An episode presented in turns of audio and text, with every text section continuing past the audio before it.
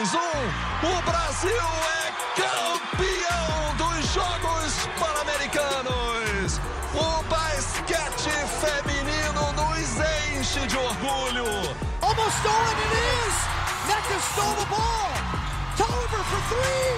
Got it for the lead. Deladon with two. Deladon on the spin.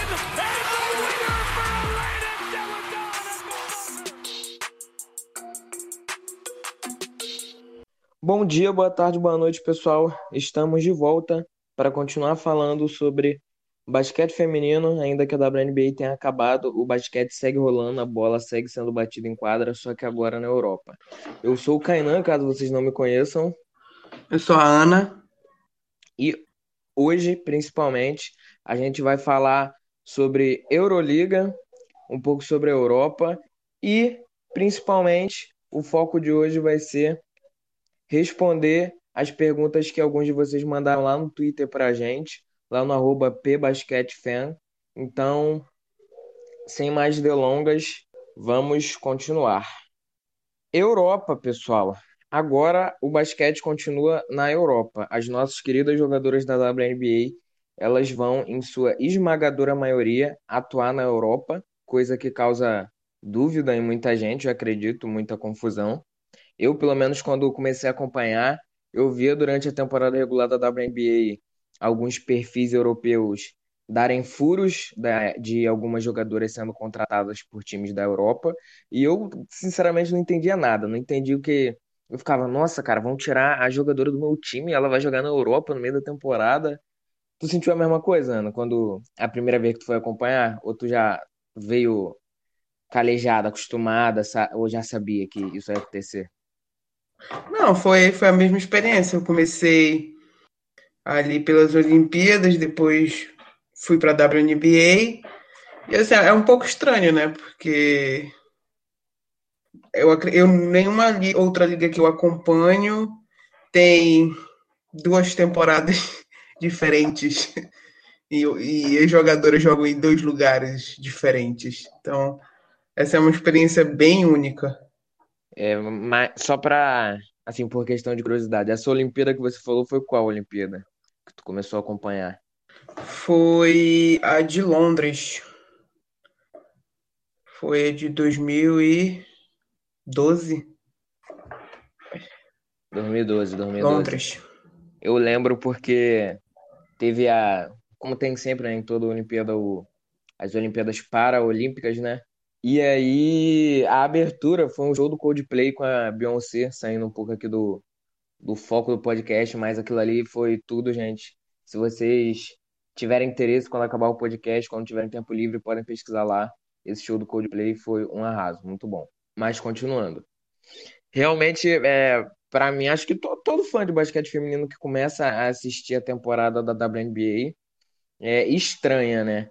Porque imagina só, em uma noite você tá vendo a sua jogadora preferida fazer 30 pontos, você acorda na outra manhã com a notícia de que ela vai assinar com um time da Rússia, sabe? Então é, é uma coisa bem estranha. Eu também passei por essa experiência e fui aprendendo ao- aos poucos, mas assim, eu acho que a principal dúvida que surge na cabeça do fã quando vê esse tipo de coisa acontecer, quando começa a ver esse tipo de notícia, esse tipo de notícia, é se perguntar, cara, por que que elas fazem isso?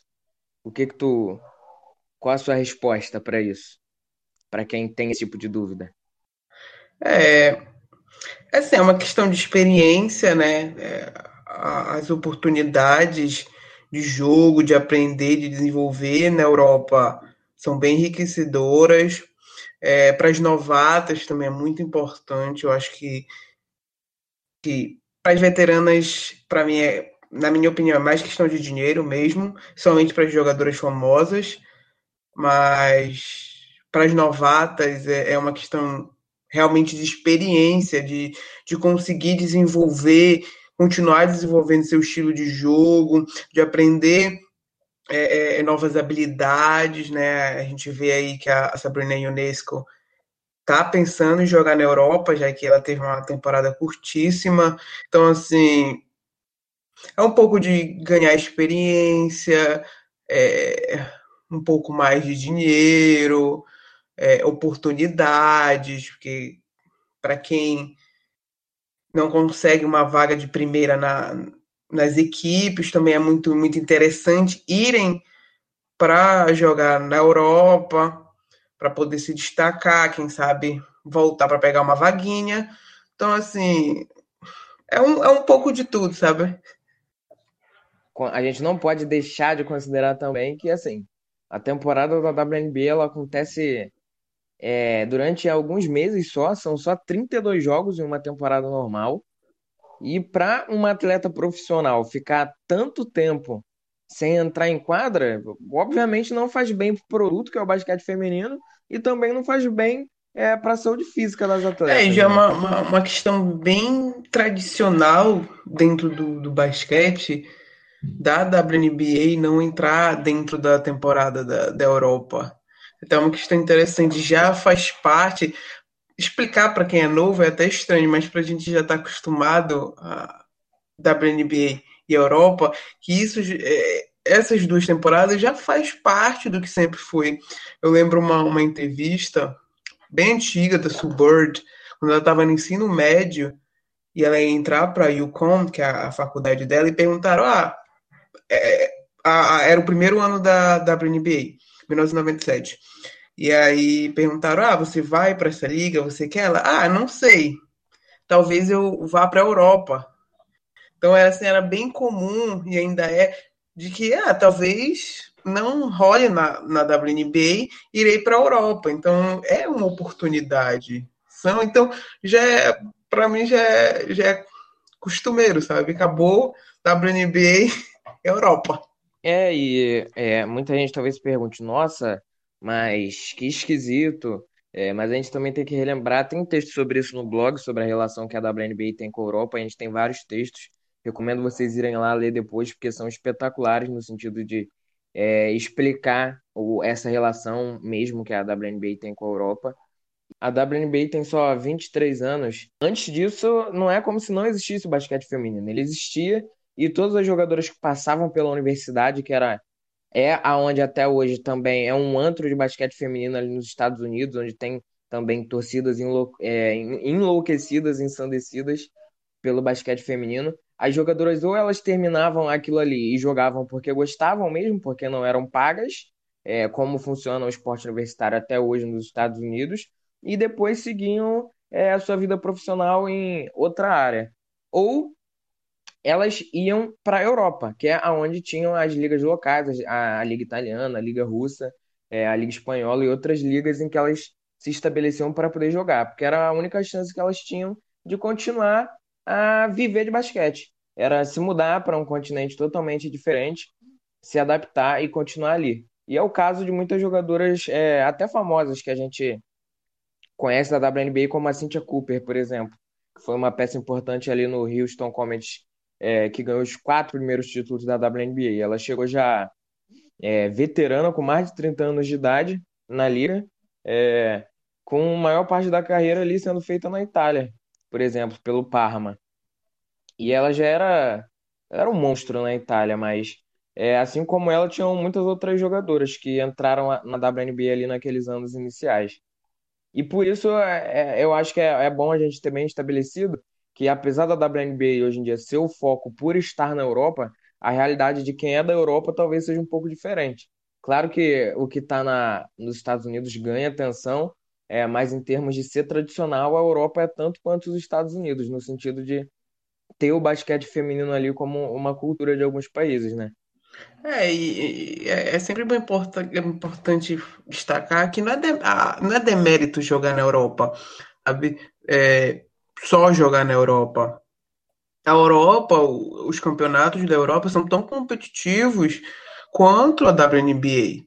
É, e existem jogadoras que nunca pisaram na, nos Estados Unidos e, e são tão boas quanto as, as, atletas da WNBA. Então, não é demérito, ah, só jogou na Europa ou, não, ou foi direto para a Europa.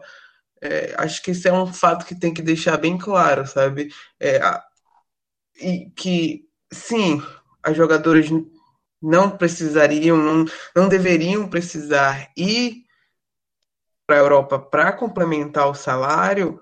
É, é, isso é uma, uma questão que que a gente ainda precisa consertar dentro da liga, que estão tentando, mas que precisa porque chega alguns momentos que isso começa a pesar no corpo. A Lisa Thomas é um dos exemplos claros. A Diana Taurasi chegou a, a, a não jogar uma temporada na WNBA porque o time dela na Europa pagou para ela descansar. A, a Lauren Jackson teve a temporada de 2010, a, a, incrível temporada dela de 2010, porque ela não jogou a Europa, porque ela quebrou, quebrou as costas, então ela não jogou na Europa e ela conseguiu descansar, então isso acaba pesando, e, e isso é um problema realmente que precisa ainda ser arrumado na liga, mas a Europa ela não é tipo liga secundária. Ela é tão competitiva quanto e, e ela é, é, é, às vezes chega a ser ainda jogos ainda mais difíceis que a WNBA. É, é um, é um, uma experiência diferente. Normalmente é, tem times que são super times se enfrentando e, e com torcidas, as torcidas são muito mais problemáticas que na WNBA. são assim. Turquia, irmão. Coisa de louco. Coisa de doido. É, e a gente também tem que pensar que assim, é, são muitas equipes universitárias, então são muitas jogadoras, e assim, é uma competição é, for, anormal, fora do normal, desleal e absurda pelos spots, pelos, pelos é, lugares nos elencos da, da WNBA. Porque pensa só, gente, são só duas equipes. Então é uma competição muito grande para quem é novato. Até por isso a gente vê muita jogadora de segundo e terceiro round que sequer pisa na WNBA e vai fazer carreira na Europa, sabe? Ou segue outro caminho. Então isso é uma coisa que é muito comum dentro da nossa realidade do basquete feminino, né? E a gente tem até jogadoras esse ano que, por exemplo, é, decidiram não jogar e foram direto para a Europa, como tem a Micaela Pivet, que é do Atlanta Dream, a gente chegou a entrevistar ela, que foi jogar direto na Espanha, até porque o Atlanta Dream era é uma das equipes recheadas da WNBA, então assim, é uma competição muito grande e isso é uma coisa que segue-se até hoje, né? Um problema persistente que faz com que muitas jogadoras é, procurem realmente um pouco mais da Europa e como você disse, são temporadas que acontecem elas não acontecem ao mesmo tempo. Então é favorável. Então a jogadora ela tá ali, às vezes ela é uma jogadora que vai vir do banco, que vai jogar seus 10, 15 minutos na WNBA, mas ela sabe que quando a temporada acabar ela vai ter oportunidade de ganhar a mesma coisa ou mais um pouco. É, no caso, é como se estivesse duplicando o que ela já ganha, jogando na Europa e jogando às vezes 25, 30 minutos por jogo, sabe? Como é o caso de muitas atletas. Então, realmente para elas compensa, né, gente? E a, a Ana até citou aí o caso da Ionesco. Pensa só, gente, ela jogou o quê? Foram três jogos na temporada desse ano? É, três jogos. Imagina ela ficar sem jogar, sem pisar em uma quadra de basquete até o meio do ano que vem, que é quando ela provavelmente, talvez, não no meio, mas ali depois de março, por esse, mais ou menos esses meses, essa data, ela voltar a jogar só por ali. Caramba, cara, quanto tempo ela não vai ficar fora de quadras? Com certeza não é saudável para um atleta, sabe? É, em questões de, da própria saúde física, de treino.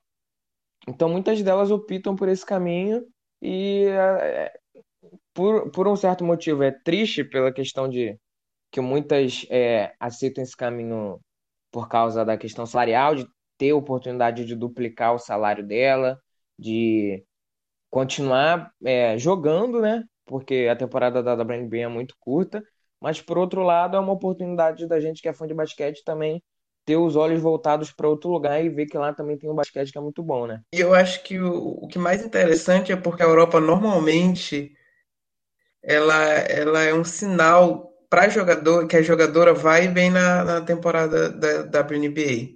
Normalmente jogadoras que vão que melhoram e tem incríveis temporadas na Europa, esse desenvolvimento não, normalmente, tá? não sempre, normalmente ele des, des, é, é expresso na, na WNBA. Então, é, realmente é, é um bom parâmetro para a gente ver, olha, essa jogadora está indo bem, essa jogadora aí talvez seja um destaque a próxima temporada, Então, tem essas questões assim que é bem interessante ver.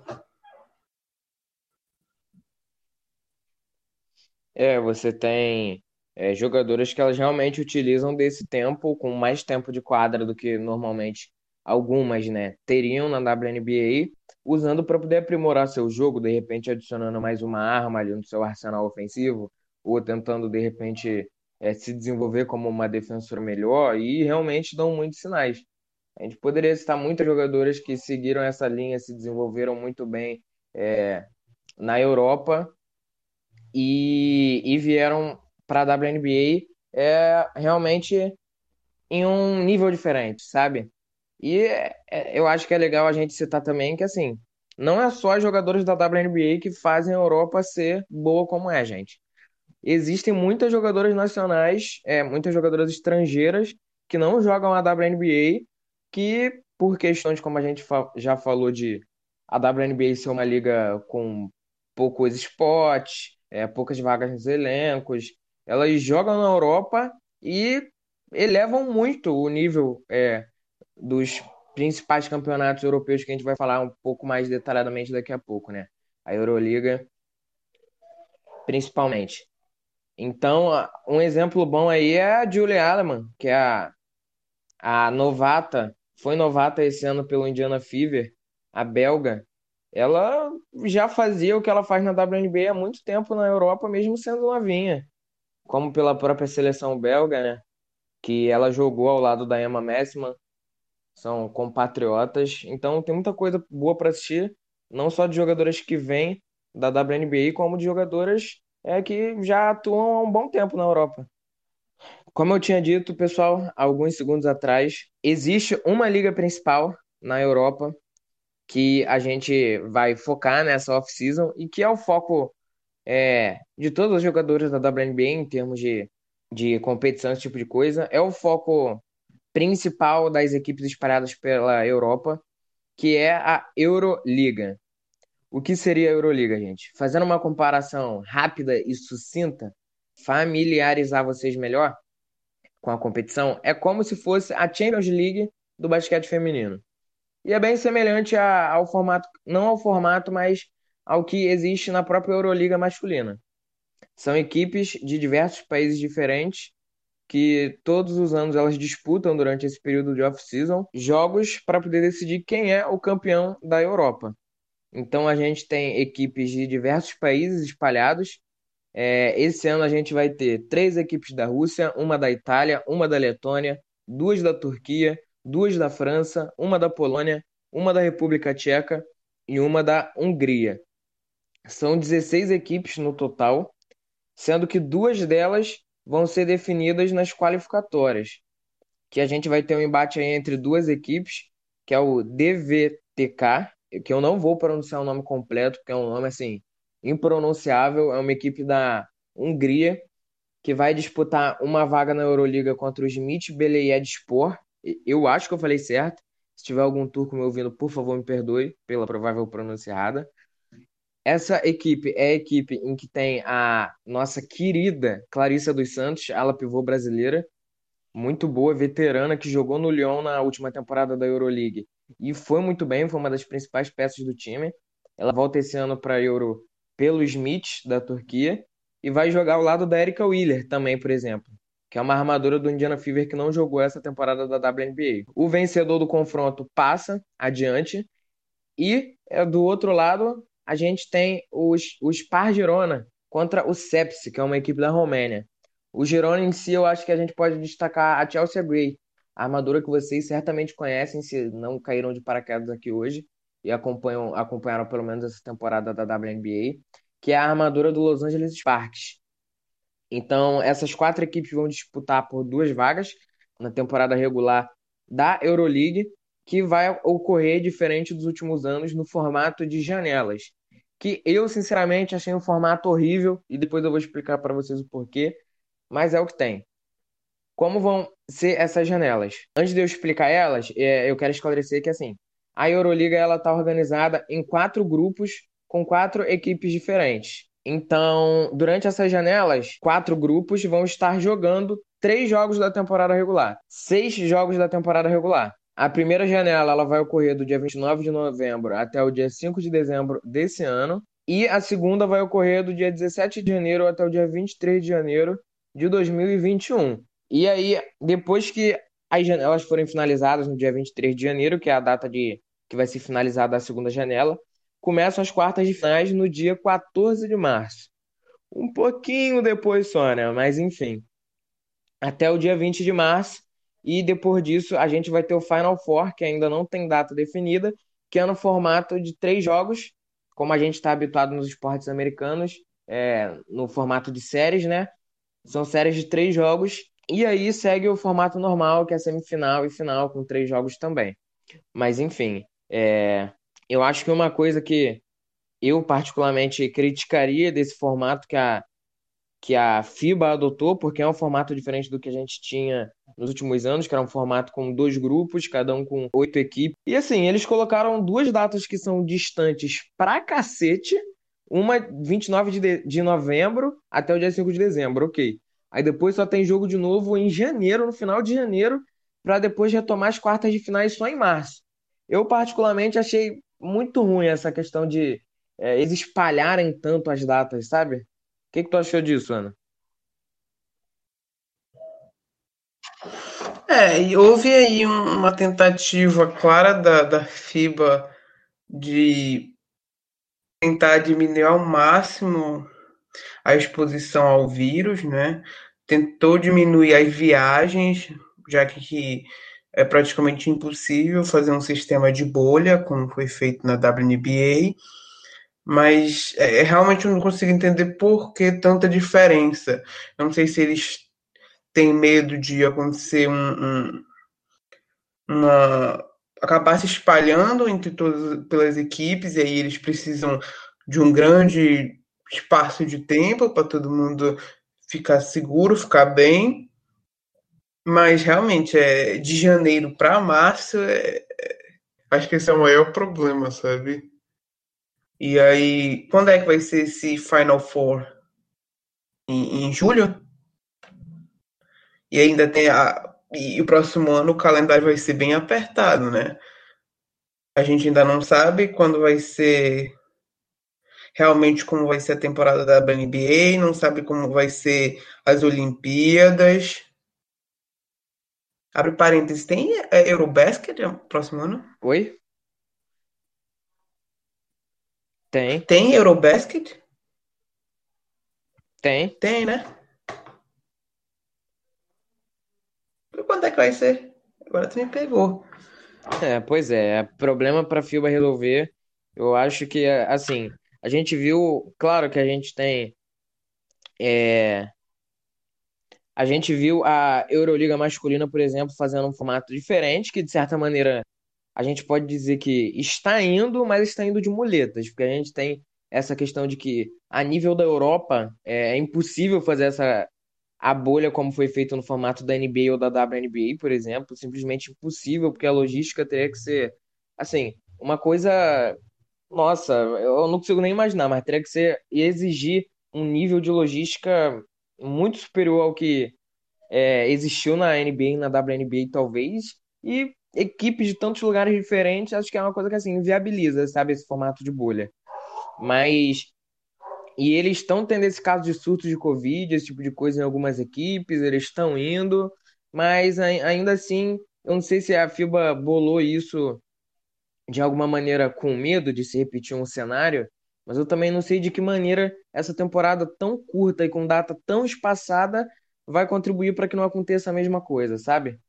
É, eu realmente não entendi muito bem e, de certa maneira, fico triste, porque eu queria ver um pouco mais de, de Euroliga, sabe? São só seis jogos de temporada regular, gente. É, é muito, muita pouca coisa se a gente comparar em relação ao que tem normalmente, né? Então, assim, isso é um pouco chato.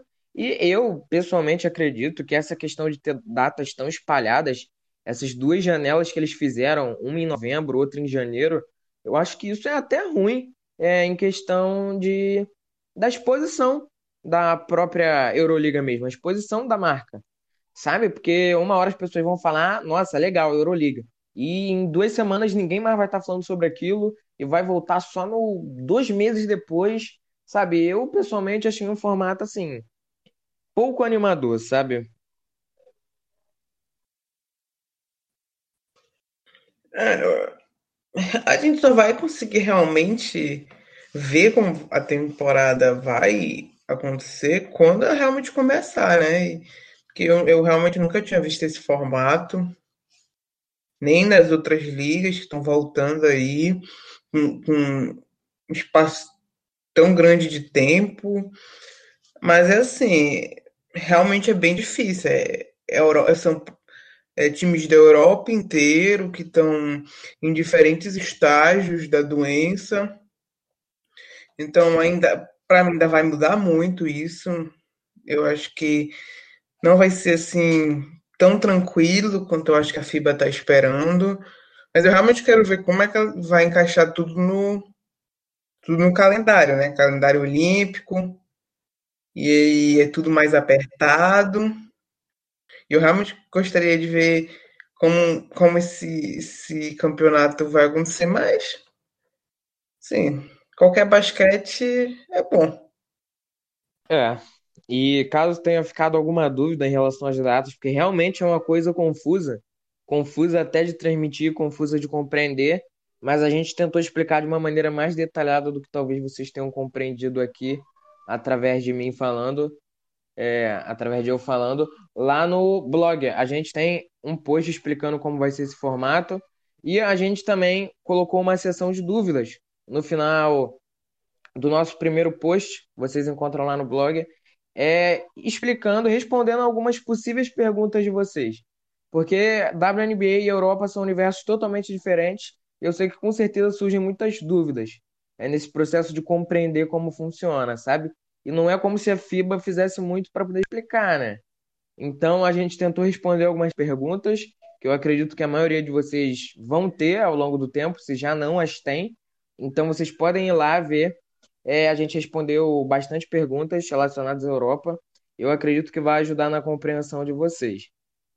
A gente também, é, relacionado às jogadores da WNBA que foram para a Europa, a gente também tem uma seção especial no site, vocês encontram lá naquela aba, logo quando vocês entram lá no início, no topo do site, é de uma relação das jogadoras da WNBA que estão na Europa por equipe. Então é muito interessante para quem quiser acompanhar também acessar essa aba e ver quem está onde. Sabe, tem dados bem legais lá, então não deixem de conferir.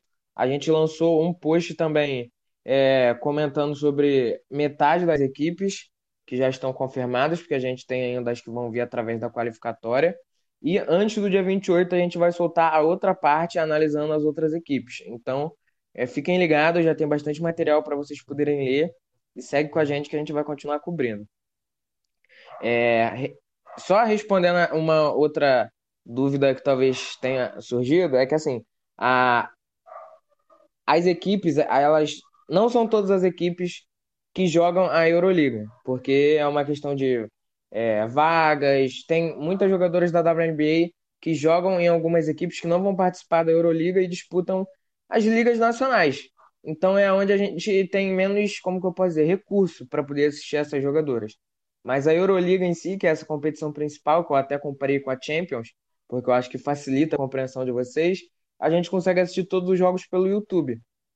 Sabe? E até por isso ela é, assim, em termos comparativos, é a Champions da Europa, sabe? Só que no basquete feminino.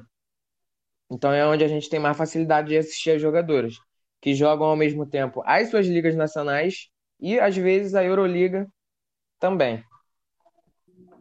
É, e para quem quer começar a assistir um pouco do basquete europeu, eu pessoalmente recomendo o campeonato russo e o campeonato turco. Na, o da Turquia passa alguns jogos lá no, no YouTube da, da Federação da Turquia. O da Rússia passa todos os jogos no site da Federação da Rússia. Então fica lá disponível, não precisa ver ao vivo.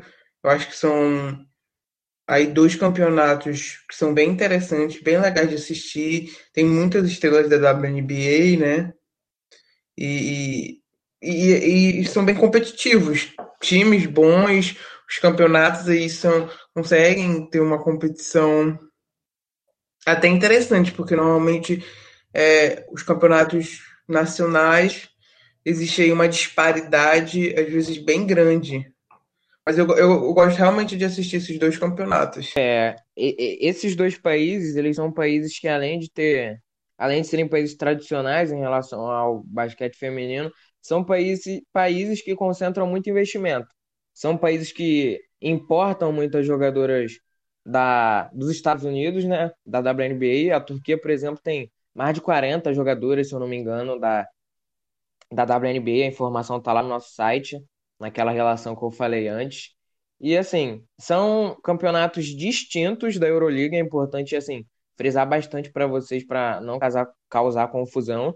E se você, como a gente, é louco para poder assistir basquete feminino e não tá aguentando mais esperar, é, assistam o campeonato turco e o campeonato russo, porque são de fácil acesso. O campeonato russo, como a Ana falou, é só entrar no site, se cadastrar e assistir quando você quiser. E o turco é YouTube, no canal da KSBL. Jogando isso lá, vocês vão conseguir assistir.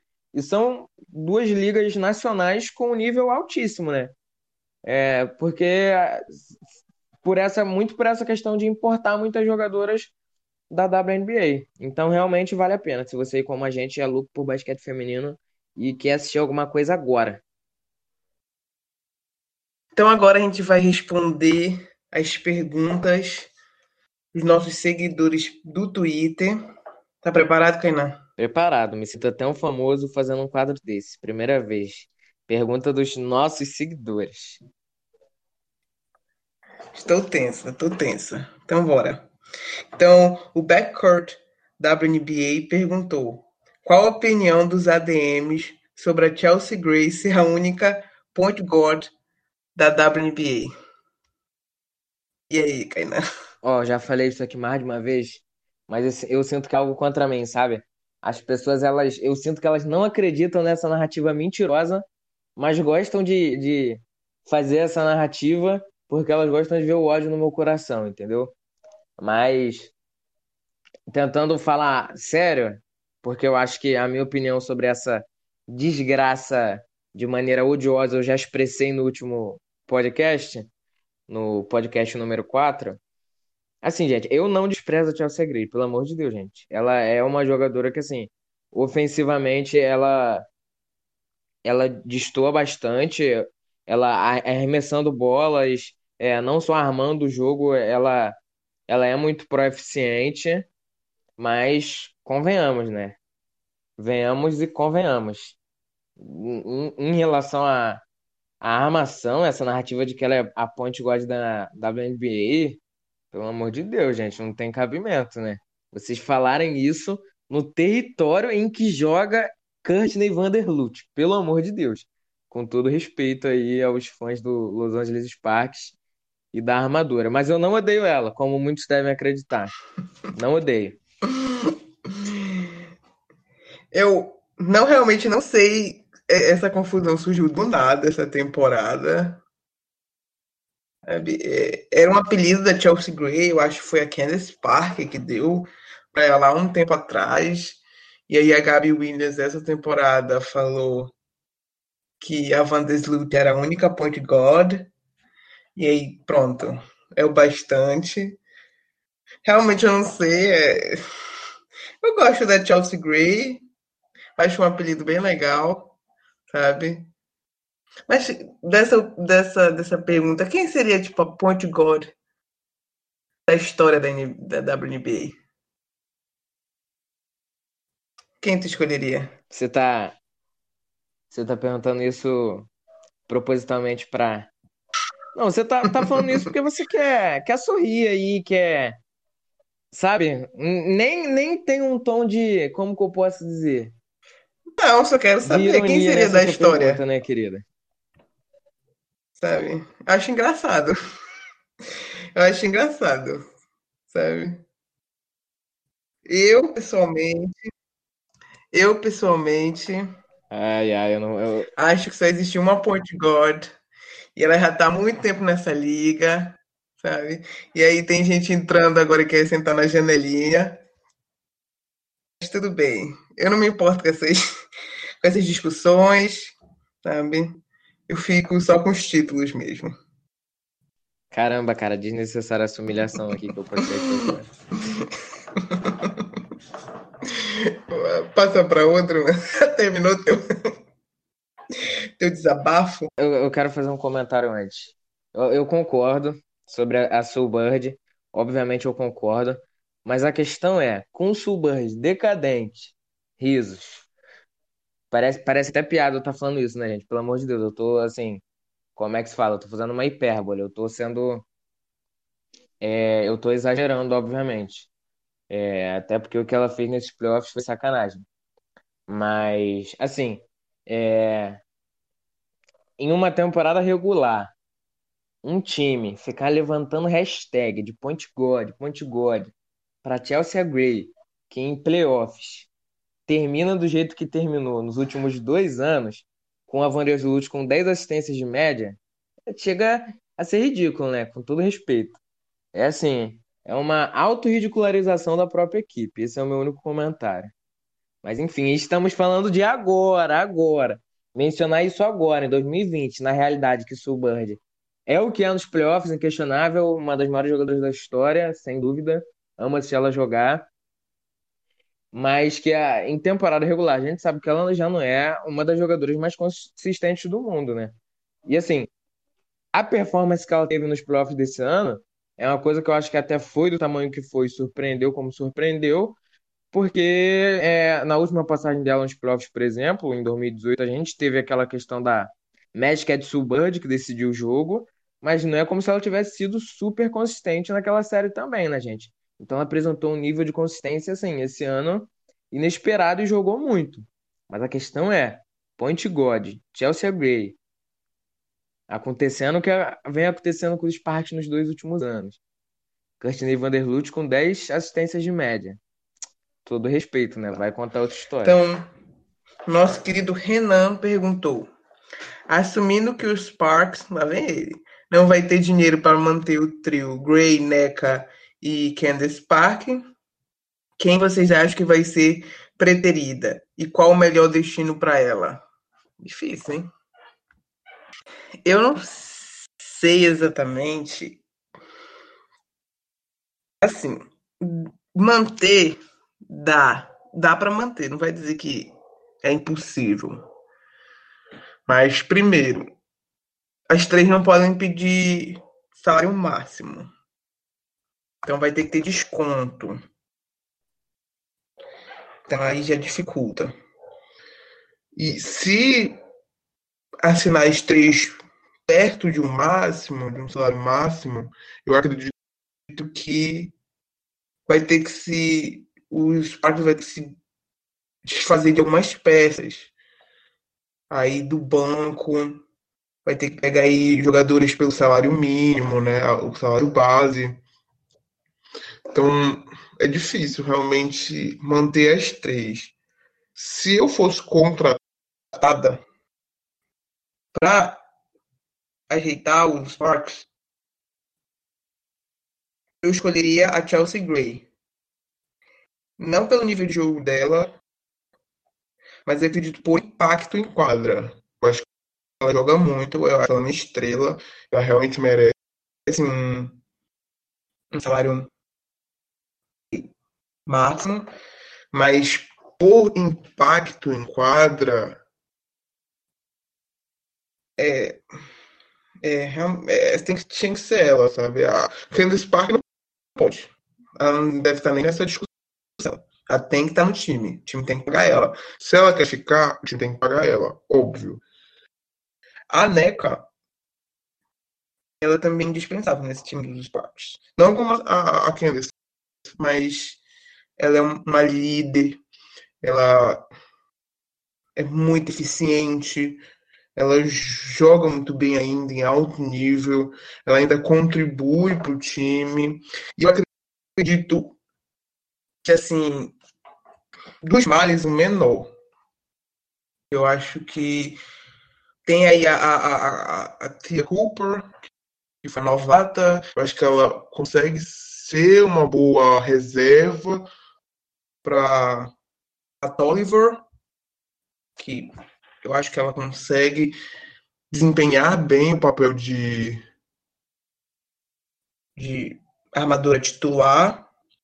Então acho que dos males, talvez a gente assista a Grey jogar em outro lugar. A não ser que uma dessas três queira sair, que também é uma, um, hipótese que a gente deve descartar. Agora, o melhor destino para ela, aí é difícil. Aí agora eu vou. Tu responde enquanto eu vou pensando aqui. Tá bom. Mas assim, eu não discordo muito de você, não, sabe? Porque é, quem você preterida, como o Renan perguntou, é, para poder ficar, eu realmente não sei. Mas eu sei, na, assim, na minha opinião, muito em concordância com a sua, eu penso em quem não será, que é, como você já disse, a Chelsea Gray. Você até explicou os motivos. É, eu acho que, assim, a tia Cooper, ela performou muito bem, talvez ela tenha ficado ali um pouco na sombra da, da equipe ter tantas estrelas, ter uma Candace Parker tão dominante tão, em uma carreira tão avançada, mas a tia Cooper, para uma novata, ela performou muito bem, sim, obrigado. É, jogando nem sempre com a bola nas mãos, ela performou muito bem também. E assim, se ela pudesse uma realmente jogar com uma armadura dessa equipe e tendo a Chris Torver voltando no ano que vem, isso sem mencionar a Sidney Wiese, né, que não é uma armadura de ofício, joga ali mais na 2. É, eu acho que a equipe, ainda que a Chelsea Gray saia, ela tá bem servida na armação, sabe? Na posição 1 e 2. Então eu acho que caso a Chelsea Gray saia, eu acho que a equipe, como você disse, né? Acho que talvez ela seja mais dispensável. E não é birra minha com ela. Não interpretem dessa maneira, por favor. E, tipo assim, se, se eu fosse escolher quem eu fosse é, preterir, né? Como. Quem seria minha preterida, como o Renan falou, eu acho que eu escolheria a Neneca. Por, por que eu digo isso? Gente, Candace Parker é um absurdo. Eu não duvido dessa mulher em hipótese alguma. Jamais pensem isso. Ela teve uma temporada do caramba. Tanto que ganhou o prêmio de, de, de POI. Discutível, mas ganhou. Mas, mas a Candace Parker, ela tem 34 anos de idade. Em uma temporada muito avançada da carreira. Óbvio que jogando muito bem. E a minha única preocupação é assim, talvez eu preferisse, eu preferisse ficar com a Neneca, é, é, dar prioridade a renovar a Neneca, porque ela tem 30 anos, é mais jovem, talvez a, a janela dela em relação ao basquete esteja mais aberta do que a da Candace Parker, sabe? Pelo amor de Deus, não interpretem que eu estou dizendo que ah, a Neneca é melhor que a Candace Parker, a Candace, ou, ou que eu estou desvalorizando a Candace Parker. Não é isso, gente. Mas eu acho que a equipe, assim, talvez devesse dar prioridade nessa ordem, sabe? Neneca, Candice Parker e a, a Chelsea, no final das contas, talvez seja realmente a mais dispensável aí com a tia Cooper vindo e a Chris Tolliver armando essa equipe é um papel que ela consegue cumprir perfeitamente suprir, né? Essa ausência da Gray, na minha opinião. A equipe, a equipe ela tem muito problema salarial, né? Vai ter muito problema salarial para poder trazer todo mundo de volta. Você tem, por exemplo, no banco a Ricuna Williams, que é uma das melhores pontuadoras da WNBA, a, conhecida como Microwave, né?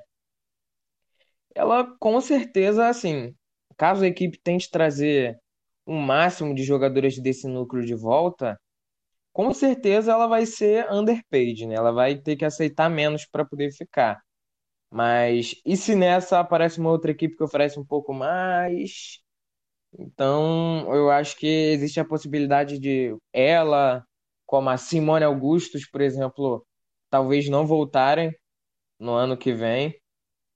Mas vamos ver o que acontece, né? Para quem quer ficar um pouco mais por dentro de quem é free agent na próxima off-season, nessa off-season, no caso, a gente tem uma página lá no blog também, Free Agency 2020, naquela aba lá no topo, lá no topo com as atletas que vão ser é, agente restrito, reservadas, que estão com contrato suspendido porque decidiram não jogar, quem vai ser agente livre restrito. Então, é, é só acessar lá e ver. E o Los Angeles Sparks é, se eu não me engano, a equipe que vai ter mais jogadoras é, aí é, na free agency, né? É, e, e a questão aqui é que esse ano realmente é que começa os efeitos do novo acordo coletivo, né? Novos salários que foram negociados realmente começam a impactar os times de forma mais assim, de forma de forma mais importante, né? Ano passado teve esse aumento dos salários, mas eu acho que agora começa realmente a impactar nessas coisas é, é, do salary cap e, e assim muitas equipes vão ter dificuldade de manter as jogadoras, de manter jogadores importantes e não é só os Sparks. Eu acho que a gente vai ver aí umas movimentações bem interessantes e eu ainda estou pensando qual é o destino melhor para Gray, para Chelsea Gray. Eu já eu vi tanto tempo ela na, na camisa dos Sparks que é difícil pensar ela jogando em outro lugar. É, eu acho que se ela fosse para algum outro lugar, provavelmente seria no cenário de que assim, um time viu a oportunidade de ter a Chelsea Gray e resolveu abrir mão de alguma coisa para poder ter ela, sabe? Talvez o talvez o Sparks faça, como a gente viu no, no principalmente nessa última off-season, um sign and trade, né, que assina jogador e depois troca.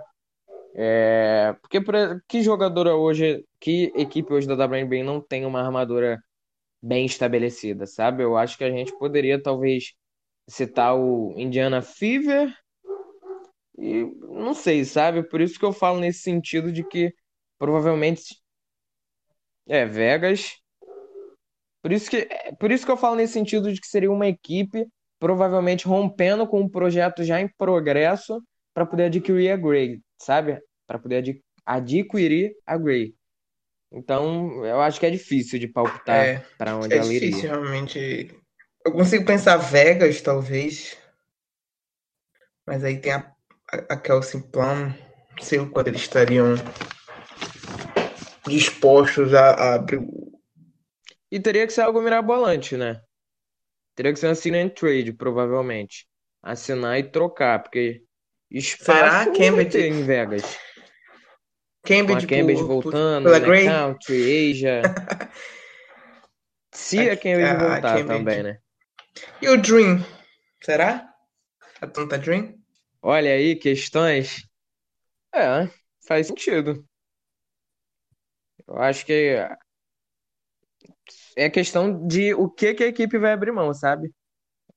A equipe tem coisa para poder oferecer, mas aí a gente sabe que assim não iria requerer do Dream, por exemplo, abrir mão da Courtney Williams, porque elas são duas jogadoras que podem existir em quadra juntas.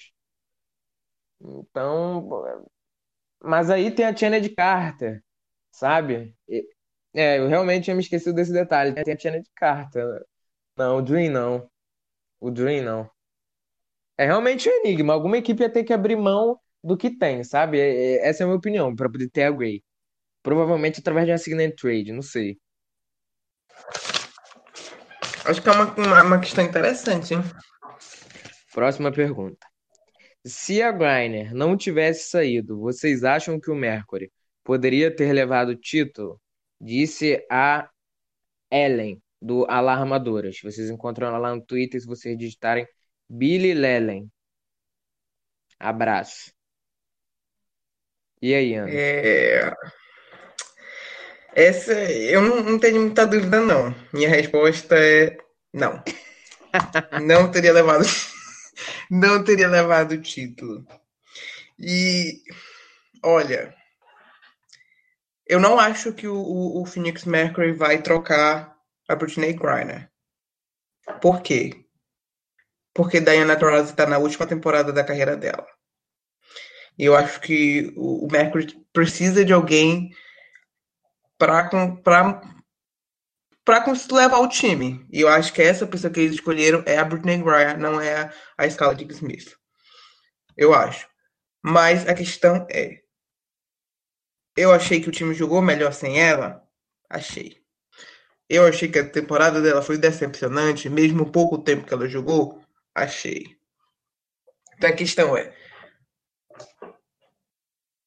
a Griner seria a jogadora mais superestimada da WNBA? É uma questão que eu vi pelo Twitter que é de se refletir. Eu não acho que o Mercury, sinceramente, eu não acho que o Mercury é um time melhor com ela, sabe? E eu achei que a, a Turner e a, a conseguiram elevar o nível do time, conseguiram oferecer uma defesa, conseguiram oferecer é, aí escapes no ataque que, que foram essenciais é, para o time dar aquela melhorada, assim, pegar um ritmo melhor. Eu não acho que o Mercury é um time contender, pronto para o título. Acho que o time tem muitos furos, depende muito de, de momentos espe espe espetaculares de suas jogadoras, sabe? Sofre muito no banco.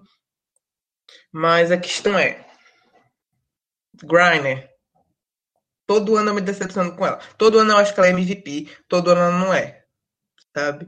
E às vezes ela tem falta de sorte? Tem. Teve umas temporadas que ela realmente jogou bem, acabou se machucando, mas às vezes é falta de esforço. Na minha concepção, pessoalmente, eu considero que ela tem talento para ser uma jogadora muito maior que é, mas às vezes para mim passa, enquadra que é falta de esforço dela. Não sei o quanto isso magoou os fãs do Mercury, mas todo ano ela me magoa, então eu não acho que ela é melhor e eu não acho que o, o, Mercury é um. Poderia disputar o título com ou sem. Só poderia disputar o título com Diana Taurasi no seu prime do prime do prime, sabe? Que infelizmente ela não tá mais.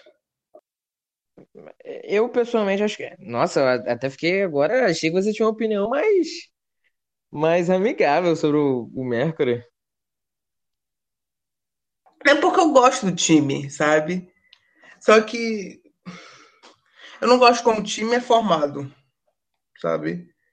O, o, o, as expectativas que colocam nele, porque para mim ele tem um, um, um, time que tem muitos furos, sabe?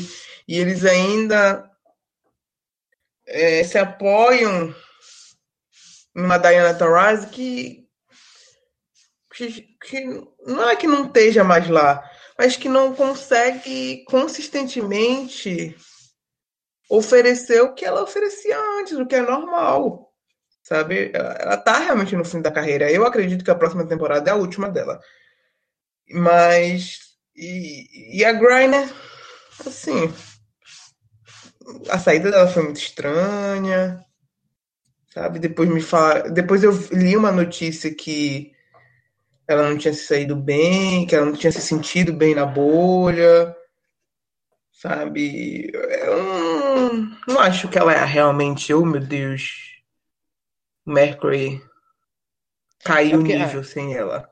A questão aqui é que assim, a gente não estaria falando tanto sobre ah, Griner sair, Griner ser trocada, se não fosse uma entrevista que a Brondelo deu há pouco tempo falando sobre a próxima temporada da equipe a Brondelo, que é a australiana técnica do Fênix Mercury, ela deu uma entrevista em um tom. Eu, eu, não sei se você chegou a ver essa entrevista, se eu cheguei a te mandar, mas ela deu uma entrevista em um tom super melancólico em relação a, a Griner voltar a temporada que vem.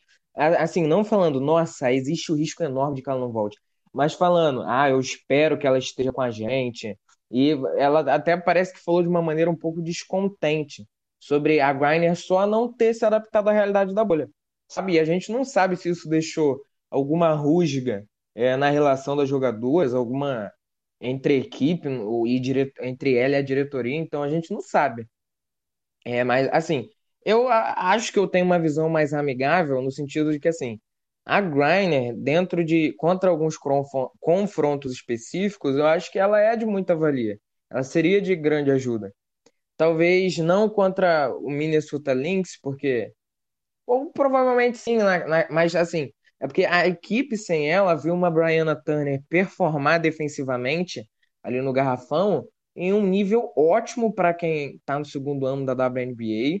Aqui a Val e ela tiveram uma, uma, um entrosamento muito bom e a equipe fica jogando mais aberta sem a Griner, fica é, oferece mais espaço para a Skylar infiltrar, por exemplo sabe? E eu acredito ainda que o cara, o Mercury ele precisa da Taurasi, não é para fazer uma temporada de 20 pontos por jogo.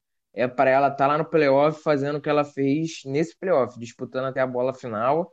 E assim, eu tenho uma visão mais otimista, porque a equipe ficou sem algumas peças esse ano que com certeza ajudariam muito a equipe a avançar mais nos playoffs. Eu até acho que esse Mercury potencialmente estaria em uma final, se não fossem essas ausências, sabe? Eu sei que é chato discutir esse, ah, mas e se? Mas a equipe tinha, por exemplo, Bria Hartley, que foi uma das principais jogadoras da temporada, no sentido de surpreender, é, sendo que foi. É, ela seria a minha Six Woman, se, não, se ela não tivesse selecionado, sabe? Porque ela apresentou um, nível de basquete muito bom. É, é, ela, a equipe não contou com a Jessica Breland, por exemplo, que é uma veterana que ajudaria. Então, eu acho que esse Mercury acaba, a, a menos que haja um desastre assim, de relacionamento entre a Griner e a equipe, ou a diretoria, não sei. Mas eu acho que essa equipe só acaba quando a Taurasi falar, cara, cansei, não dá mais para mim. Aí eu acho que é o ponto final desse Mercury, sabe? Mas eu acho que esse ponto final talvez não esteja tão perto assim, sabe? Talvez, acho que mais dois, três anos. Porque, na minha opinião, a Taurasi está jogando muito bem. A Taurasi jogando três anos? A Taurasi jogando três anos? Tá é doido. Você vai jogar mais? Ah, não, não, não, não, não. Você não me compreendeu, talvez tenha me expressado errado. Eu acho que assim, ela joga mais uma ou duas temporadas e se aposenta, sabe? No máximo duas. É, eu acho que a equipe não vai falar, ah, Taurasi, a gente sabe que tu até quer vir mais uma temporada, mas é melhor acabar agora. Eu acho que eles não vão fazer isso, entendeu? É. Nunca. Mas eu não sei, eu sinto, assim, pela postura, eu posso estar, já tá melancólica, que realmente não quero que ela se aposente, mas, assim, eu sinto a postura dela, que já tá, assim, eu eu li uma entrevista dela que ela falava que ela tem problemas crônicos na costa, sabe? Por causa de jogar. E eu vi uma entrevista que ela.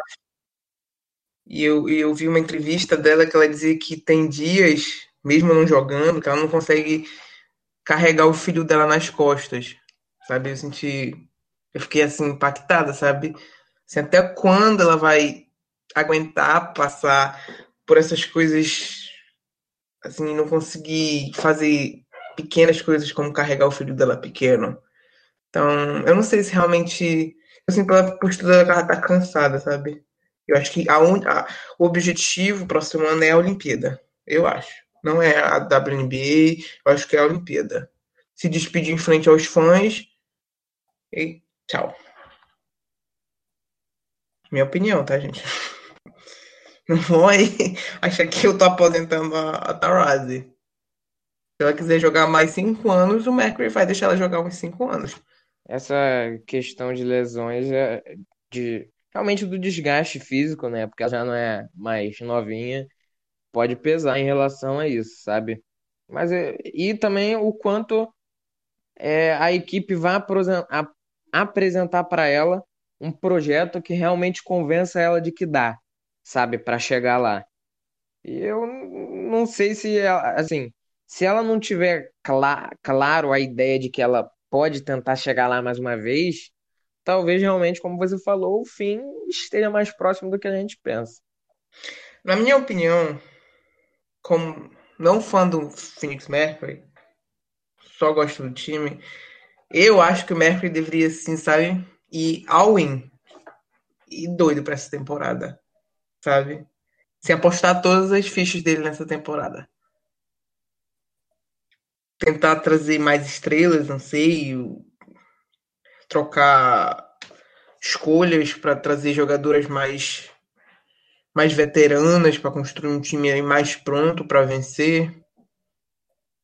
Eu acho que talvez seja uma possibilidade. Talvez trocar Griner. Hum, ninguém sabe. É, não sei, não sei, realmente não sei. Mas vamos ver, né? Acho que é uma novela que vai é, atrair bastante atenção aí, que vai ter ainda alguns capítulos. Então a próxima pergunta é do Vitor Rosendo. Vitor pergunta: Considerando que todas as equipes estejam completas para a próxima temporada, o que vocês esperam do Mystic temporada que vem? Eu espero que o Mystics jogue a Finals contra o Seattle Storm. É isso que eu espero na temporada que vem. Mas sendo um pouco falando um pouco mais sobre, então, o Washington Mystics, ele é uma dessas equipes, na verdade, a principal junto com Los Angeles Sparks, que vai ter muita dificuldade salarial. Por que isso? Sem ser essa off-season, a próxima, a Aerial Powers e a Misha Rinizellen, elas vão ser agentes livres também. Tendo em vista que a Misha Rinizellen performou como performou esse ano, talvez trazer todo mundo de volta de novo, todo mundo que eu diga é a Emma Messman, a Tina Charles, talvez não seja a melhor das opções para a equipe, tendo em vista off-seasons futuras, sabe? Com a Misha Renizellen aí sendo uma das melhores jogadoras da WNBA essa temporada e a Ariel é, sendo, assim, uma das pontuadoras, uma das jogadoras fundamentais da equipe, sabe? E, assim, eu acho a equipe, com certeza, na minha opinião, independente do futuro, vai renovar a Charles, porque a equipe deu um milhão de picks em troca dela, sabe? A equipe deu muita coisa para poder trocar ela, então, tipo, é, praticamente foi uma doação para o New York Liberty e ela vai, ah, vai deixar ela sair para outro time agora. Então, acho que a equipe vai tentar, independente de é, problemas futuros renovar ela, porque senão seria entregar parte do futuro a troco de nada, né? Olha, para responder a pergunta do Vitor, eu espero do Miss no mínimo final. No mínimo final. Eu acho que o time tem tudo para ser campeão. Por quê? A Helena Deladon tá saudável, ela tava com problema nas costas. Agora ela fez a cirurgia, descansou esse ano, vai estar tá saudável. A Tina Charles, ela vai assinar com o time. É, não é só que ela foi trocada, ela realmente quer jogar em Washington. Eu acho, eu acredito, a, a minha única dúvida aqui é a Emma Misma e a Ariel Powers. Eu não sei se o time vai manter as duas. Mas a questão é, eu tô muito animada para ver a Tina Charles no Washington Mystics. Muito animada. Porque ela realmente joga muito. Ela ficou assim, um pouco escondida no New York Liberty, que estava caindo aos pedaços. Um time péssimo. Mas ela joga muito bem. E assim, ela e a Helena Dolladon com a Maisha Hines Island Sim. Será que é necessário realmente assinar com a Emma Misma, apesar dela jogar muito bem, ser MVP das finais, mas se fosse para eu escolher, talvez eu preferiria assinar com a Tina Charles, assinar com a Ariel Powers, sabe? E não sobrar dinheiro para Emma Misma é possível. Mas esse time é muito bom, muito bom. Assim, a gente está falando de estrelas que podem não, não renovar, mas esse time é recheado. Assim, ele é muito, muito bom. E, e, ele é comandado por um dos melhores técnicos, se não o melhor técnico da liga. Então, assim. Uma, ele vai fazer, ele vai fazer, sabe? Porque assim, tu, sempre espera um, melhor time treinado. É, esse é. Não vai ter outra coisa, ele vai ser o melhor time treinado. E esse time é muito, mas muito bom. Eu acredito nisso. Se perder a Imamisma, o, o, o, o, eventualmente perder Ariel Powers, que eu acredito que não vai, eu, acho, eu acredito que a Ariel Powers é uma prioridade frente à Imamisma, Washington. E a Tina Charles já, já disse que vai assinar. Então, talvez a Emma troque de time, mas para mim assim, não sei se realmente vai ser a perda pro time, sabe? Vai ser perda, mas A gente espera que ele faça um malabarismo. é, se ela não jogar, é, se ela não jogar, acho que encaixa todo mundo. Se ela não jogar. É, é realmente. É, e eu acho que o que alivia um pouco a situação do Thibaut é que na próxima temporada, no ano que vem, no caso, é temporada de Eurobasket e Olimpíadas. Então existe uma chance considerável da Messman não jogar, né? Então aí fica mais difícil renovar com a Charles, renovar com a Powers e, enca e encaixar todo mundo.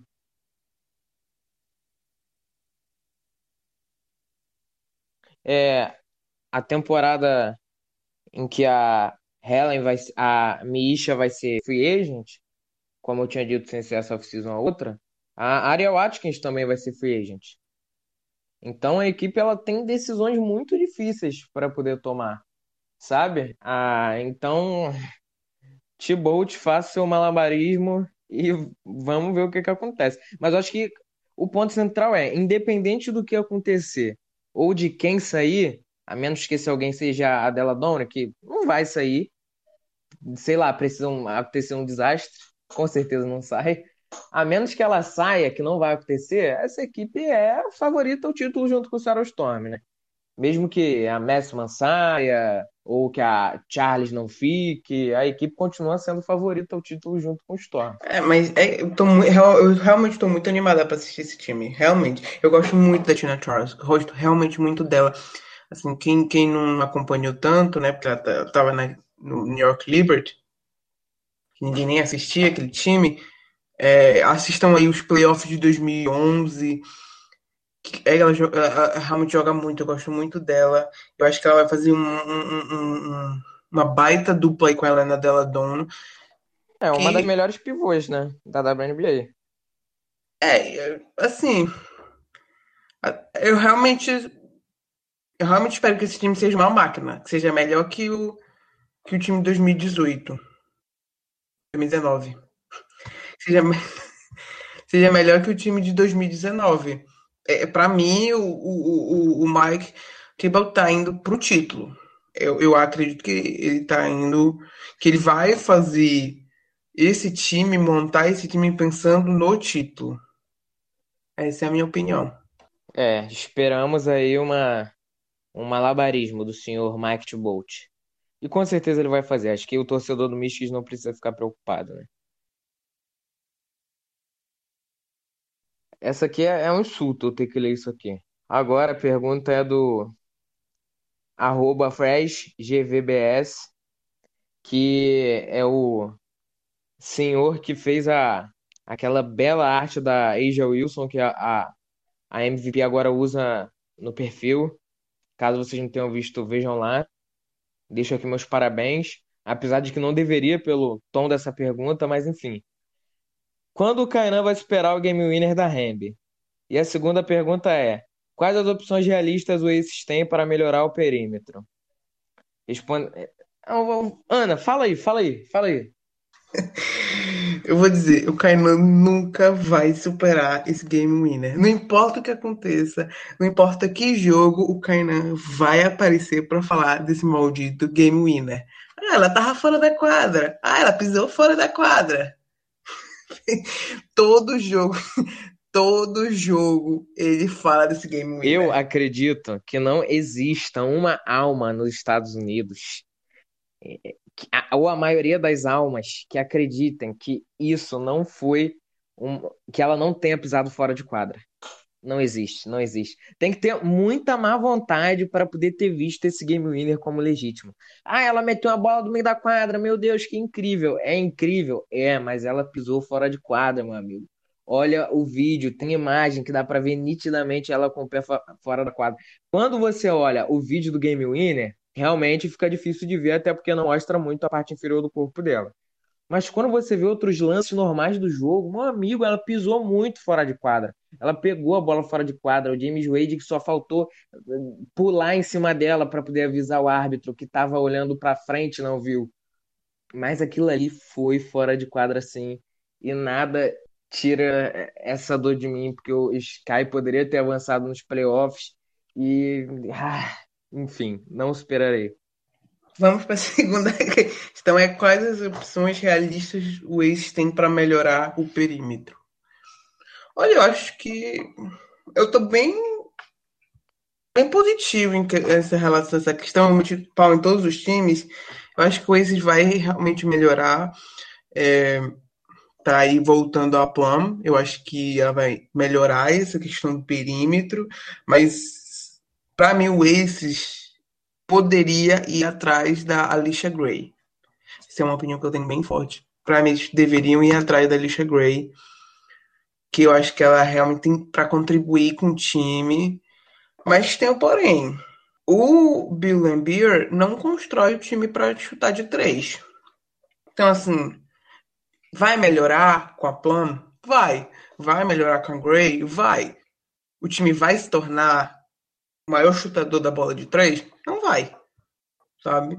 Então, a não ser que o Bill Lambier mude aí a filosofia de jogo dele e, e, e construa um time para melhorar as oportunidades é, para chutar no perímetro, mas assim, vai ter melhores chutadoras? Eu acredito que vá. Eu acho que o ponto central dessa pergunta, o que a gente tem que, assim, pensar quando se pergunta se o, as sobre se o Ace vai melhorar o arremesso do perímetro, se vai ser mais efetivo, é que assim, o Ace quer chutar do perímetro. O Bill Lambert não quer chutar do perímetro. Mas a, a, gente viu algumas jogadoras como a Danielle Robinson, por exemplo, na final contra os Storms, chutando bola de três, mais do que chutou na temporada inteira, provavelmente. Pode ser um exagero, mas ela chutou mais bola de três do que a gente está acostumado a ela ver a fazer. Apesar de que, na verdade, a gente está acostumado a não ver ela chutar bola de três. Sabe? É a Kayla McBride também. Então, assim, a equipe não quer dar arremessos de três. Não é o jogo da equipe. Sabe? Mas tendo a Kelsey Plan, vai desafogar e a Danielle Robinson não vai precisar mais desse tipo de arremesso. Então, tipo assim, a opção realista que tem para poder aumentar o aproveitamento é a Kelsey Plan. Mas não é como se o Aces estivesse, nossa, eu preciso melhorar os meus arremessos de três, sabe? Eu acho que não é esse o ponto, sabe? Até porque não é o jogo da equipe. Mas Kelsey Plan vai estar de volta aí, uma das jogadoras que eu mais gosto de assistir. E com certeza ela vai ajudar nisso, que ela é uma ótima arremessadora de três pontos, né? E a Angel McCountry, quando precisa, ela dá seus arremessos. É. Eu acho que o time tem que buscar a Alicia Gray. Essa é a minha opinião. Então, a penúltima pergunta é da arroba GBRLSRS. Desculpa se eu errei a pronúncia, mas ela pergunta o que falta para o Sky se tornar de fato um title contender, ou seja, um favorito ao título. Pessoalmente, eu acho que o Sky não vai ser favorito ao título. Não, não, não enquanto existisse Seattle Storm ou Aston Mystics. Mas assim. O, o Kainan é o torcedor mais. O Kainan é o torcedor mais pessimista Até porque a gente tem a questão de que, a, como a, Ana comentou no último podcast, que a, a janela do, da Vandersloot da Quigley não é tão grande assim. Mas o que vai ajudar definitivamente a equipe a ser mais candidata do que foi nos últimos anos é a gente ter a The Shield saudável. Porque, nossa, gente, a, essa temporada a equipe decepcionou de certa maneira? Decepcionou. Mas a, a nossa ala pivô, que é a Azuri Stevens, que era uma das principais defensoras da equipe, ela lesionou, era uma das âncoras da defesa. A The Shields nem apareceu na bolha. é, ela apareceu, tá, gente? Mas é, ela simplesmente não jogou, ficou lesionada, a gente não sabe o que, que houve com ela. Mas teve pontos positivos. A Kalia Cooper virou uma das melhores pontuadoras da WNBA. A Gabi Williams passou a ser uma pontuadora eficiente, graças a Deus, começou a selecionar melhor os arremessos. A Shane Parker teve uma temporada ofensivamente primorosa. Então, assim, a equipe precisa que todas essas peças voltem ano que vem e consigam ter uma temporada juntas saudáveis para poder é, ter condições de bater de frente com outros elencos, sabe? Senão, simplesmente, Vandersloot não vai dar 10 assistências de média para sempre, gente. Então, é a questão mais. A equipe não vai se, acredito eu, fazer grandes movimentos, esse tipo de coisa. O que a equipe precisa é só de uma temporada saudável. É só isso que eu peço. Pelo amor de Deus, estejam saudáveis, sem surpresinhas. Tipo The Shields sumindo no meio da temporada, saindo da bolha. E Azura saudável, né? Aí é. Aí é um desejo mais difícil. O que eu acho que falta para ele se tornar um favorito, um time mais competitivo? Na minha opinião, tenho, acho que falta duas coisas. Primeiro, eu acho que falta a The Shield dar aquele saltinho pra, de estrela promissora para estrela faz falta ela dar esse salto aí. E a segunda questão, tá, ela até para mim essa é, é, é, é, um fator mais secundário.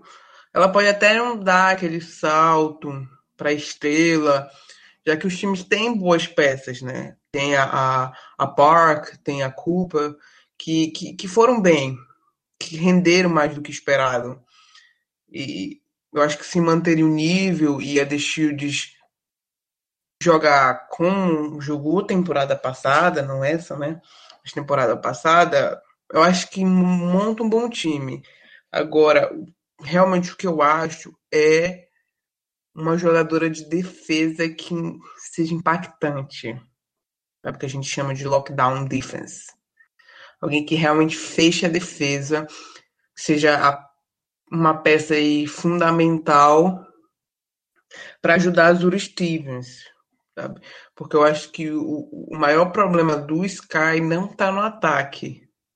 Eu acho que ele tem boas peças no ataque. A, a próxima temporada é, vai ter vai ter aí escapes melhores para o ataque, muitas peças diferentes, muitas peças dinâmicas aí a Parker, a, a Ruth Hibbert está fazendo uma boa temporada, uma ótima temporada na Europa.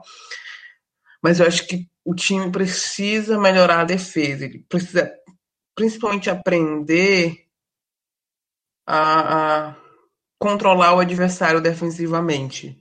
Que eu acho que é, é, o, é o fundamental para qualquer time que busca o título.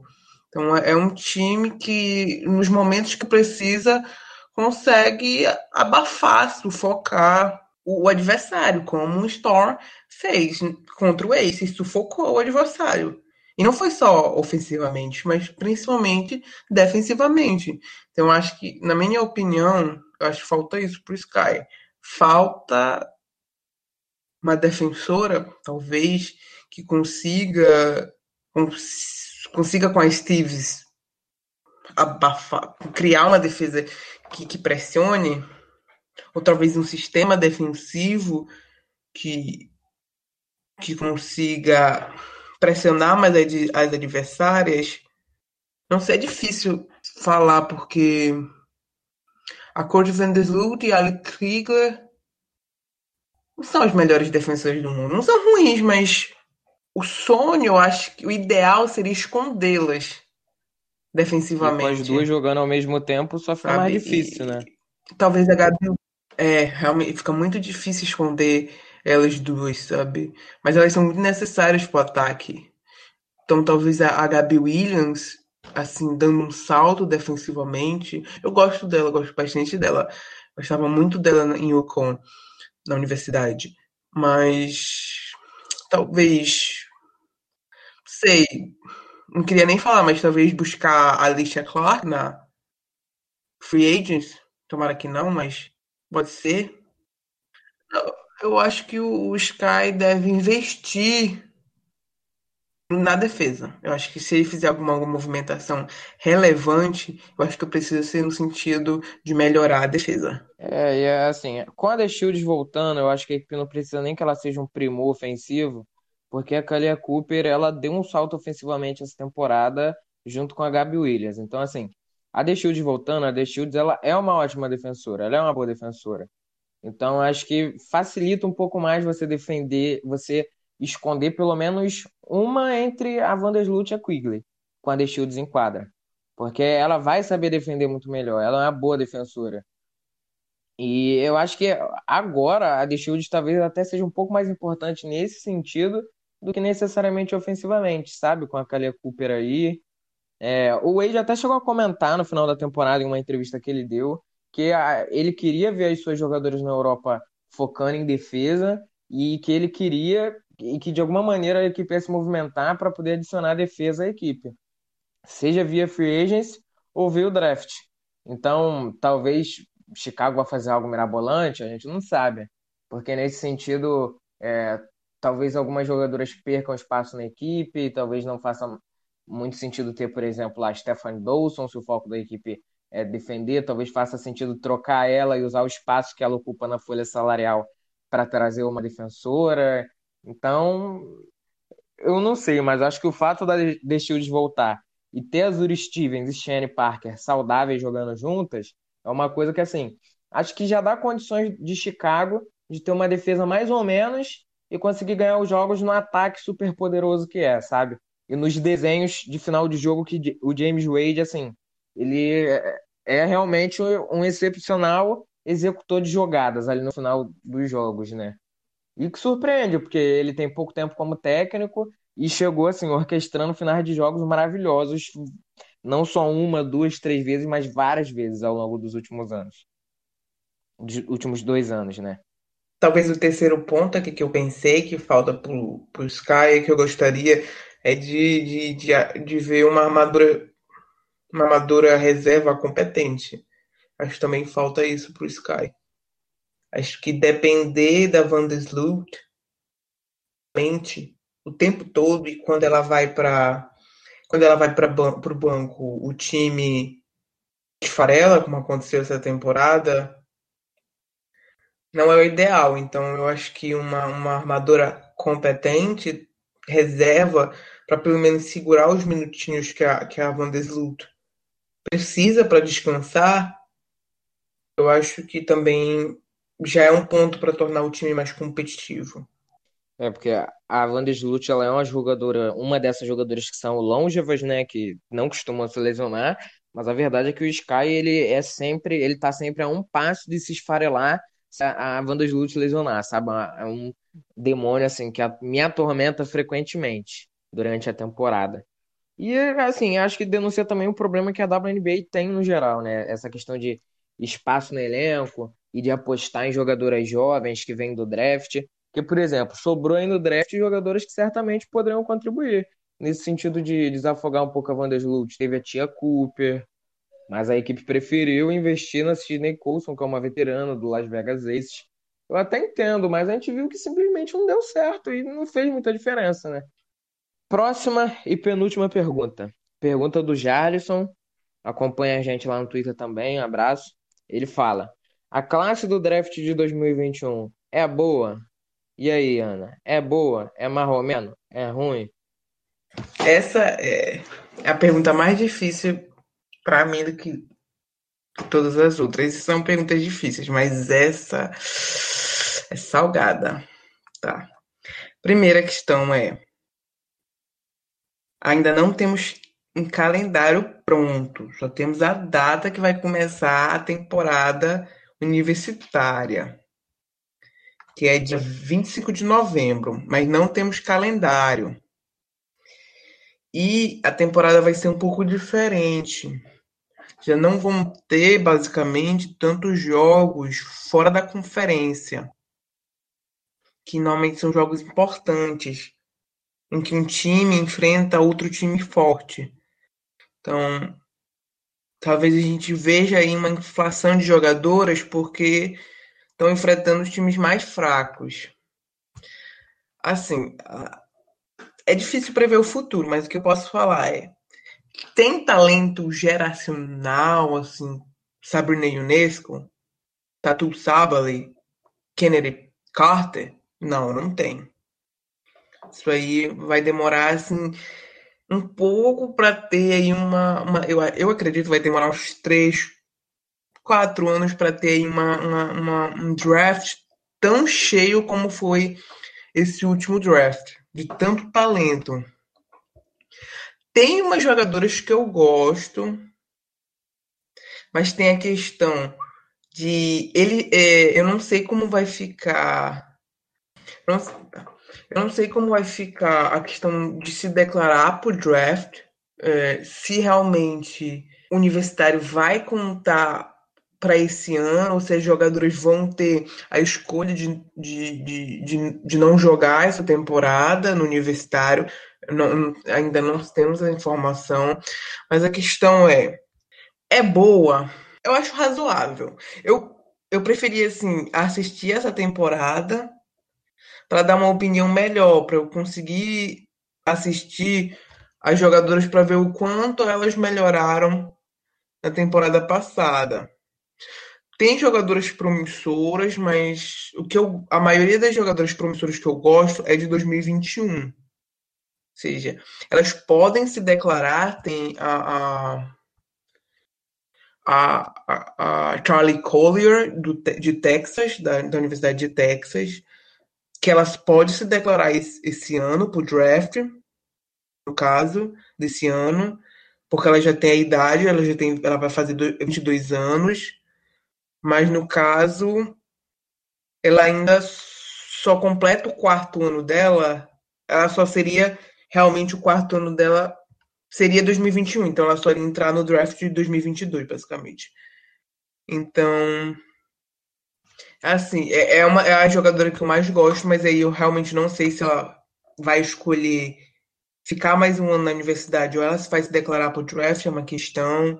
Existe a, a, a Erin Bolen, de Oregon, que é uma boa chutadora de três, que vai que já, já vai entrar no seu quarto ano, já vai ser, vai ser sênior, mas não tem talento suficiente, não, não tem talento suficiente para ser uma, uma, escolha de primeira rodada, eu acredito. Mas assim, é uma, uma, uma, assim, de hoje eu falando com só com a temporada aqui na minha mente do ano passado, é um draft razoável. Talvez quem queira trocar escolha seja melhor. Não acredito que exista aí franchise player, estrelas que vão ser o futuro da franquia, claramente nesse draft, como foi no caso da Sabrina Ionesco ou da Satu Sable. Quando, quando tu, tu escolhe essas jogadoras, tu sabe que vai ser o futuro da franquia.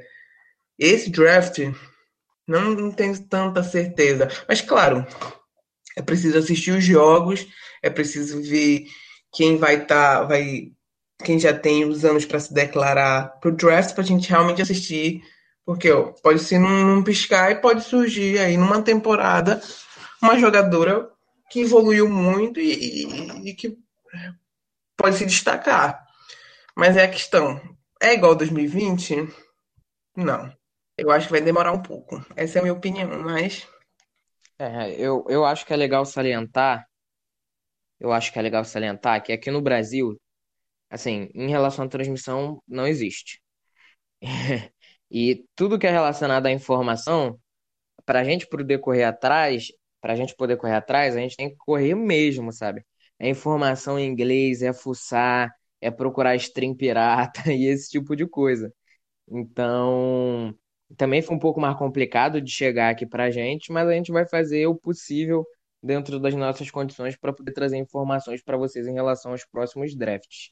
O que eu posso afirmar, até porque eu não sou, não conheço tanto quanto a Ana conhece e quanto muitas outras pessoas, mas tem jogadoras é, que são freshman, que estão no seu primeiro, seu segundo ano, que são muito promissoras, talvez não no nível de talento geracional, mas que são muito promissoras, que não vão estar elegíveis agora, mas em um futuro É, acredito que nem quatro, três anos, nos próximos dois anos, talvez três por aí, vão chamar muita atenção. Então, tem muita jogadora boa, não, talvez não nesse draft, mas acho que o nome que vale a gente citar, porque é um nome muito badalado, que não vai ficar elegível, mas é para que vai entrar no college agora, entrou agora por com, que é a Paige Bookers, Boekers, não sei como pronuncia, como se pronuncia, mas ela, assim, assistam os vídeos dela. É, é difícil de definir, só assistam os vídeos dela. Ela sim vai ser a próxima jogadora de talento geracional de renome. Ah, com certeza. Assim, se, se a pessoa quer acompanhar universitário agora, pro draft, assim, empolgar pro draft, também não seja a, a melhor das escolhas, mas para ver o futuro, com certeza. O time da Universidade de Yukon, que é a universidade da Diana Taurasi, da Brennan Stewart, é, vai vir um timaço. Estou muito, mas muito animada para assistir esse, esse, time jogar, para assistir a Paige. Tá vindo aí no próximo ano. Não sei qual é, a, qual é a, o time que ela vai escolher, qual é a universidade que ela vai escolher. Eu acho que o nome dela é Azifund, não tenho certeza. Que ela é muito boa. É, esse mesmo. É esse nome mesmo. Muito, muito boa. Eu gosto muito dela. Ela é hoje já já é considerada a melhor jogadora do, do ensino médio, né, a prospecto número um. Ela é muito boa. Ela tá sendo assim, sabe, pressionada para ir para Yukon.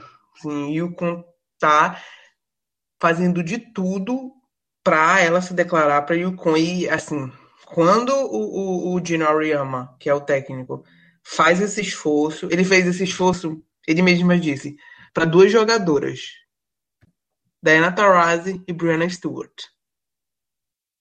Então, o cara sabe, o cara conhece e eu realmente estou muito animada para assistir ela. ela. ainda tem mais um ano, ela só, ela só, só vai para a universidade no próximo ano, mas eu estou muito animada para assistir esse time de Yukon, para assistir aí o, o, time de South Carolina, para assistir o time de Louisville, também tem boas jogadores aí que estão entrando agora. Então, assim, quer assistir universitário? Talvez assistir esses jogadores que estão entrando é muito interessante, muito legal. Porque aí tu acompanha até o desenvolvimento delas. Porque elas vão errar. Estão entrando agora, universidade é outro mundo do que o colégio, do que o ensino médio. Mas é muito bom assistir o desenvolvimento. E eu acho que tá bem promissor. Estou muito animada. E finalizando, pessoal, a última pergunta da Fernanda Alves. Não por ser a última é menos importante. Queria até destacar que ela foi a primeira a fazer pergunta, me mandou uma mensagem no privado, quando eu mandei mensagem no grupo da WNBA no Twitter. É, ela perguntou o seguinte: para você e para Ana, qual seria a fórmula para Tauraz e o Mercury brigarem pelo título novamente? O quão grande foi a falta que a Greiner e a Hertley fizeram para o time nessa temporada? Vocês acham que foram ausências muito significativas? Porque claro que ambas fizeram falta, né? Mas até que ponto isso foi determinante no geral? E aí, Ana? Perguntaça. É. Perguntaça, perguntaça, muito boa. Olha, a fórmula para Taurasi, tá.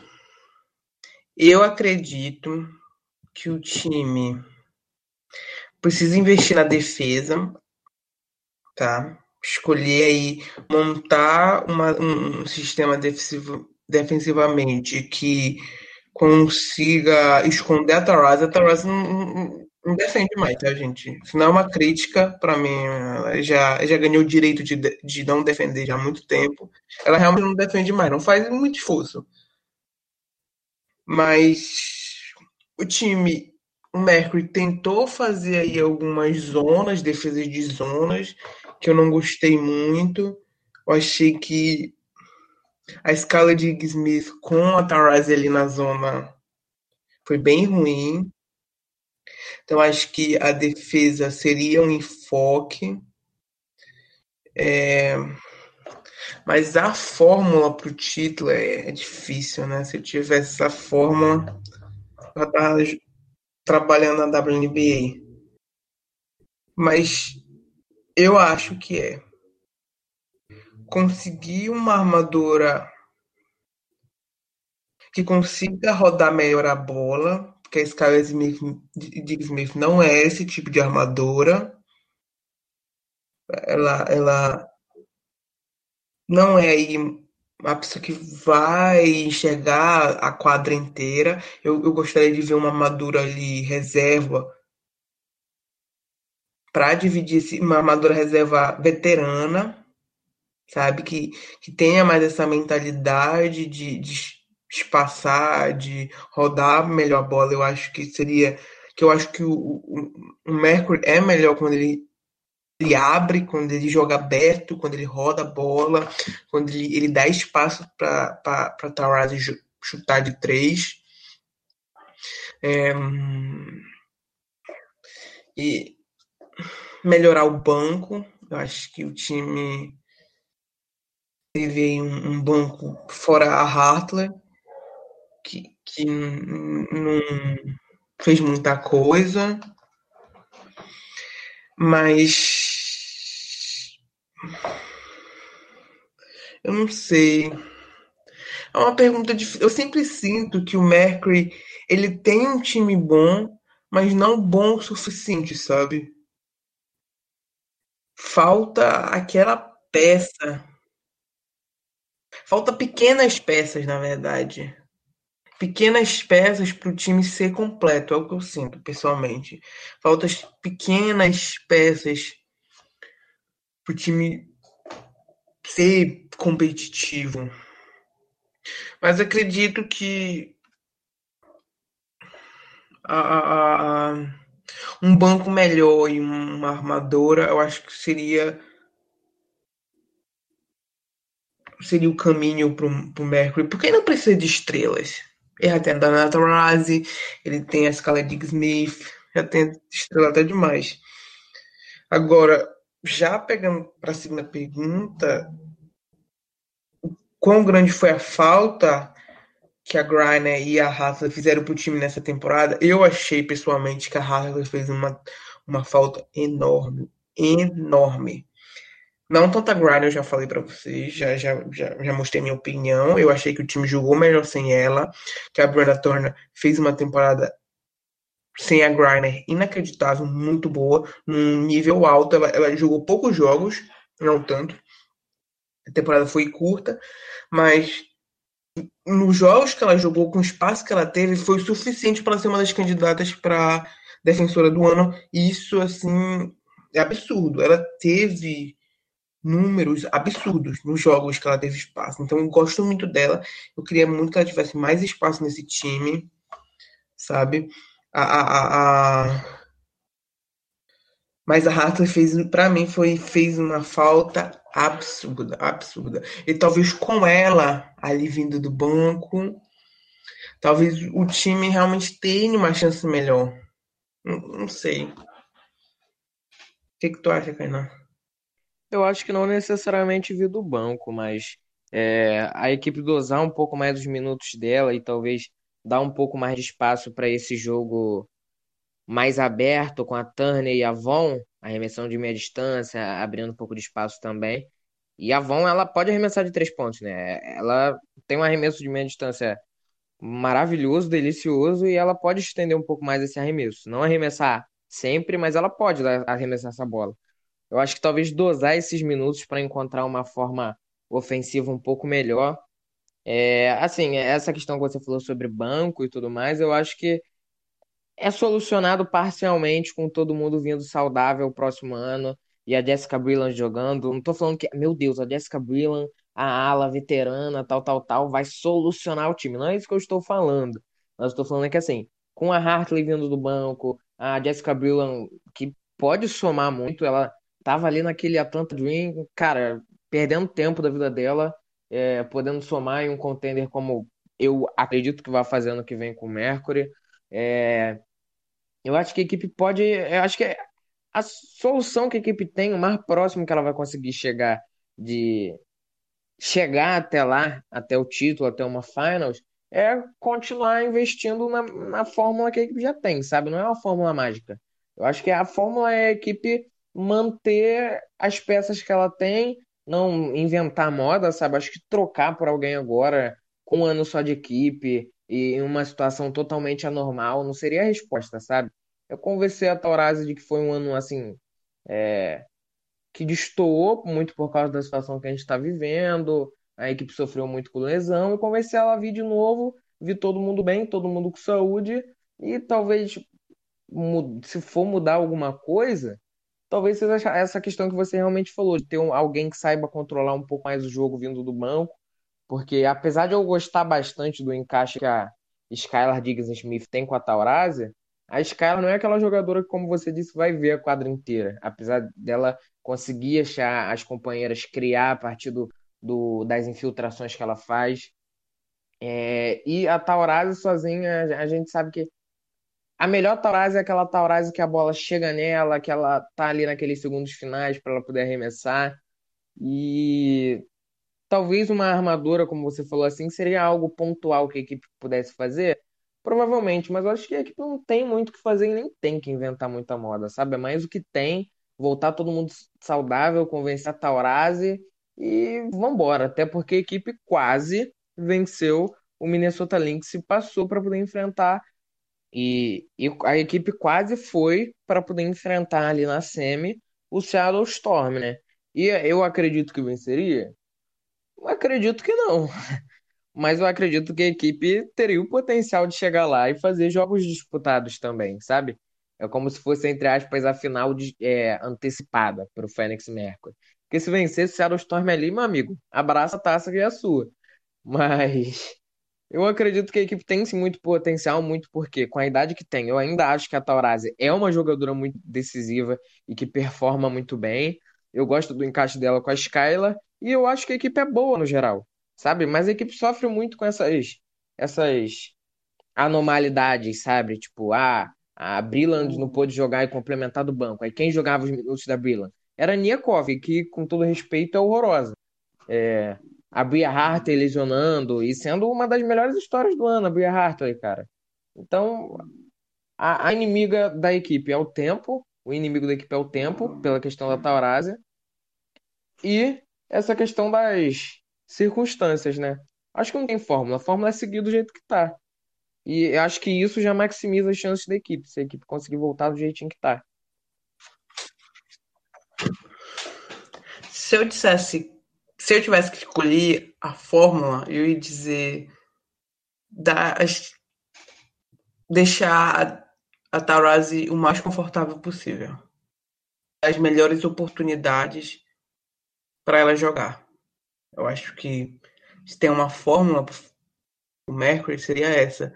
Porque quando ela joga bem, quando ela tá confortável para jogar, o time deslancha. O time sente a energia dela. Então eu acho que se tem uma fórmula é deixar a Taurasi confortável para jogar. Talvez seja isso. Enfim, pessoal, é isso. Respondemos todas as perguntas. Espero que vocês tenham gostado. A gente gostou muito do feedback de vocês. Vocês mandaram as perguntas, a gente respondeu e foi muito legal poder trocar essa ideia, trocar esse papo. É, vamos ter episódios assim iguais futuramente. Esperem os próximos, a gente trazendo uma análise da off-season de cada uma das equipes, é o que a gente pretende. E segue a nossa cobertura lá no Twitter e lá no blog sobre os jogos da Euroliga. Vai ser rodada rodada, vai ser muito bom. E continua com a gente. Considerações finais, Ana. Eu queria agradecer as perguntas de todo mundo. São perguntas difíceis, mas é sempre legal ver essa interação. Né? Apesar da temporada da WNBA ter terminado, aí pessoal ainda está aí muito investido e, e, é sempre bom conversar sobre os e se e, e o futuro, né? E espero que o pessoal continue aí escutando e mandando perguntas. Vamos que vamos. Vamos que vamos. Valeu, pessoal. Muito obrigado por vocês estarem com a gente aqui até esses segundos finais. Eu agradeço demais cada uma das perguntas. Mas é isso, pessoal. Valeu. Tchau, tchau. Valeu.